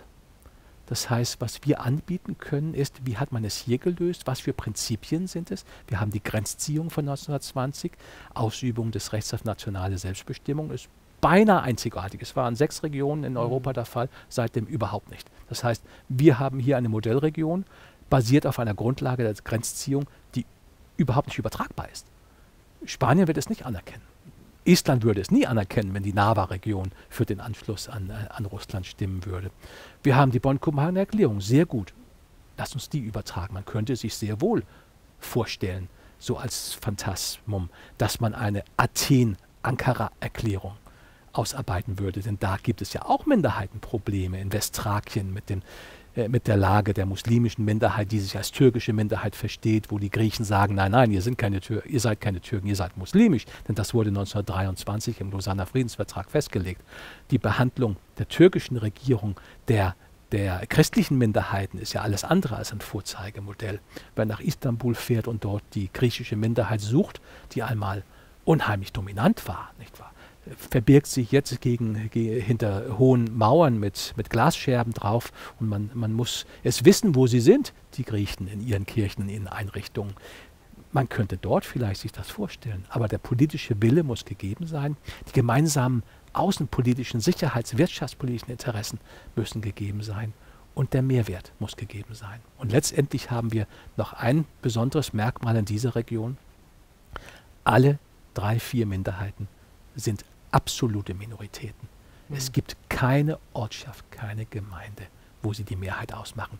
Sie stellen keine Bedrohung der territorialen Integrität äh, dar. So war das anders in der Zwischenkriegszeit in Nordschleswig. Nach dem Zweiten Weltkrieg aufgrund der Massenbewegung auch vor Ort. In Flensburg gab es einen dänischen Oberbürgermeister von einer dänischen Mehrheit gewählt. Später gab es einen, einen SSW-Oberbürgermeister, der wurde auch gewählt, mhm. aber das war eine ganz andere Geschichte.